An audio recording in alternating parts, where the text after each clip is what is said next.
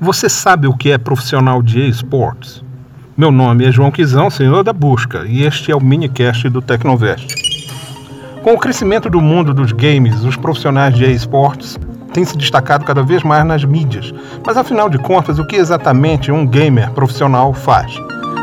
Os esportes consistem em atletas de jogo de videogame que ganham a vida jogando. Os atletas normalmente são contratados por times profissionais de videogames, recebendo um salário mensal, além das premiações dos torneios. Os times são parecidos com times de futebol, tem toda uma organização e hierarquia, além de patrocinadores. E os torneios são organizados por grandes empresas do mundo do games, como por exemplo a Valve, empresa de jogos e que também é responsável pela loja online Steam, que realizou em janeiro o E-League Major Boston, um torneio mundial de Counter-Strike Global Offense. E quais são os brasileiros que se destacam neste meio?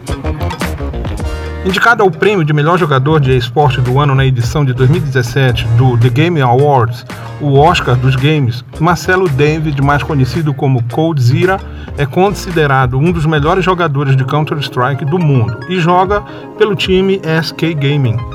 Outro que se destaca em terras brasileiras, Joseph Toma, mais conhecido como Tecnosh, é outro jogador brasileiro conhecido mundialmente.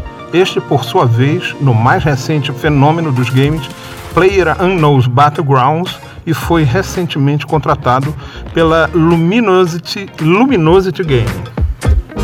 E não estranhe estes apelidos, afinal de contas, os jogadores profissionais de videogame são conhecidos neste meio exatamente pelos seus apelidos.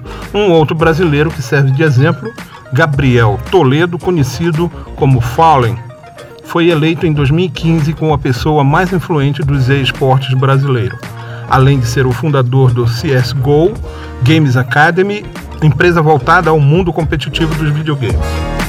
Você gostou desse minicast? Baixe mais no tecnovest.com.br barra podcasts. Meu nome é João Kizan, sou produtor de conteúdo e toda semana você vai me ouvir aqui no minicast do Tecnovest. Até a próxima!